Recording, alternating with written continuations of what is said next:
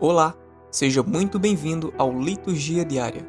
Aqui, diariamente traremos leituras da Liturgia Diária Igreja em Oração, com o intuito de levar até você a palavra de Deus. Nos coloque em seus favoritos para receber notificações de novos conteúdos. Oração do Dia Meus irmãos e minhas irmãs, a liturgia nos convida a abandonar todo o mal e nos dedicarmos à prática do bem, realizando com espírito humilde aquilo que professamos. Por nosso Senhor Jesus Cristo, vosso Filho, na unidade do Espírito Santo. Amém. Primeira leitura. Leitura do livro do profeta Jeremias, capítulo 18, versículos de 18 a 20. Naqueles dias, disseram eles: Vinde para conspirarmos juntos contra Jeremias, um sacerdote não deixará morrer a lei, nem um sábio o conselho, nem um profeta a palavra. Vinde para atacarmos com a língua, e não vamos prestar atenção a todas as suas palavras. Atende-me, Senhor, ouve o que dizem meus adversários. Acaso pode-se retribuir o bem com o mal? Pois eles cavaram uma cova para mim. Lembra-te de que fui à tua presença para interceder por eles e tentar afastar deles a tua ira palavra do Senhor. Salmo responsorial. Salmo responsorial 30, 31.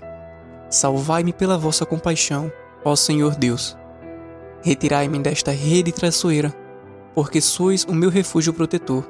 Em vossas mãos, Senhor, entrego o meu espírito, porque vós me salvareis, ó Deus fiel.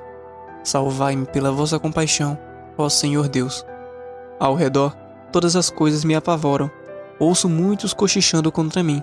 Todos juntos se reúnem conspirando e pensando como vão tirar minha vida. Salvai-me pela vossa compaixão, ó Senhor Deus.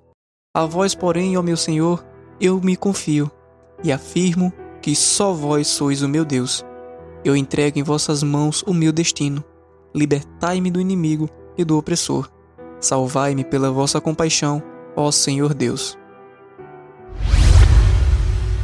Evangelho. Proclamação do Evangelho de Jesus Cristo, segundo Mateus, capítulo 20, versículos de 17 a 28. Naquele tempo, enquanto Jesus subia para Jerusalém, ele tomou os doze discípulos à parte e, durante a caminhada, disse-lhes: Eis que estamos subindo para Jerusalém, e o filho do homem será entregue aos sumos sacerdotes e aos mestres da lei. Eles o condenarão à morte e o entregarão aos pagãos para zombarem dele, para flagelá-lo e crucificá-lo. Mas no terceiro dia ressuscitará. A mãe dos filhos de Zebedeu aproximou-se de Jesus e com seus filhos ajoelhou-se com a intenção de fazer um pedido. Jesus perguntou: O que tu queres? Ela respondeu: Manda que estes meus dois filhos se sentem no teu reino, um à tua direita e outro à tua esquerda. Jesus então respondeu-lhes: não sabeis o que estáis pedindo. Por acaso podeis beber o cálice que eu vou beber? E eles responderam: Podemos. Então Jesus lhes disse: De fato, vós bebereis do meu cálice, mas não depende de mim conceder o lugar à minha direita ou à minha esquerda. Meu Pai é quem dará esses lugares, aqueles para os quais ele os preparou. Quando os outros dez discípulos ouviram isso, ficaram irritados contra os dois irmãos. Jesus, porém, chamou-os e disse: Vós sabeis que os chefes das nações têm poder sobre elas e os grandes as oprimem. Entre vós não deverá ser assim. Quem quiser tornar-se grande, tornar-se vosso servidor. Quem quiser ser o primeiro, seja vosso servo. Pois o filho do homem não veio para ser servido, mas para servir e dar a sua vida como resgate em favor de muitos. Palavra da salvação. Reflexão sobre o Evangelho. Meus irmãos e minhas irmãs, está na natureza do ser humano ambicionar o poder e que ele venha acompanhado de muito dinheiro, de preferência, dinheiro fácil. Nem todos são assim. Para conseguir fama e poder, alguns homens são capazes de tudo, até de se fazer passar por representantes de Deus na terra, enganando os fracos e humildes, exigindo que esses lhe entreguem o seu pouco dinheiro, em troca de milagres que nunca acontecerão. Muitos querem ser importantes, muitos querem ser ricos e outros querem o primeiro lugar. Querem estar no lugares de destaque e importância perante todos os demais. Muitos querem a profissão mais elegante, mais importante, mesmo que para tal nem tenham a devida vocação ou talento. Enquanto os pobres, mesmo que tenham talento e inteligência suficiente para exercer uma profissão de destaque, são obrigados a se conformarem com o serviço sujo, com o trabalho humilde e quase escravo. Jesus bem sabia que os ideais de muitos neste mundo são poder e glória. Porém, ele avisou que com o cristão atuante e autêntico isso não pode acontecer. Na nossa sociedade, os serviços mais humildes são dispensados aos que não têm mais para onde correr. Não têm mais o que fazer para ganhar o seu sustento. Esses pobres coitados, além de ganhar uma miséria, são obrigados a executar trabalhos perigosos, pesados, sujos, durante um período de trabalho estafante em condições quase desumanas. E isso não acontece só aqui ou ali, mas sim no mundo inteiro. É assim e sempre foi assim, lamentavelmente. Os demais discípulos ficaram revoltados com que aquela mulher acabara de pedir para Jesus em benefício dos seus filhos.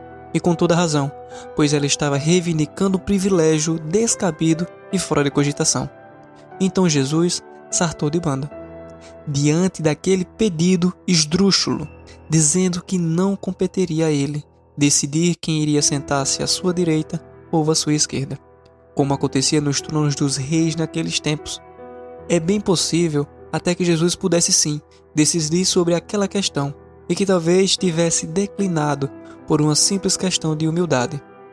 Lembremos que ele disse ao bom ladrão Dimas no Calvário: Ainda hoje estarás comigo no paraíso.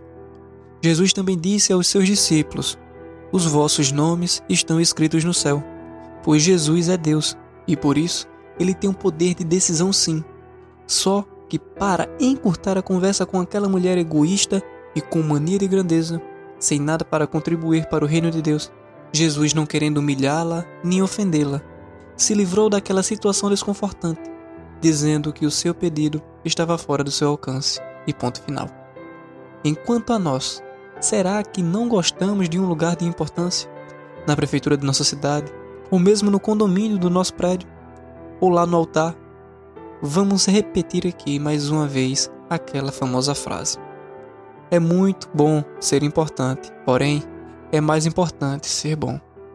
Jesus disse que aquele que quiser ser o maior deve ser o menor, deve ser aquele que serve aos demais irmãos e irmãs, e provou isso, lavando e beijando os pés dos apóstolos, antes de pensarmos no primeiro lugar ou no lugar de importância dando uma de bom, seria melhor nós pensarmos primeiro em ser bons, não só no que fazemos, mas também ser bons para com os nossos irmãos e irmãs, principalmente os necessitados.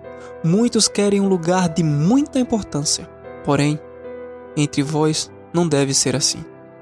E este foi mais um Liturgia Diária. Não esqueça de nos favoritar. Espero você na próxima.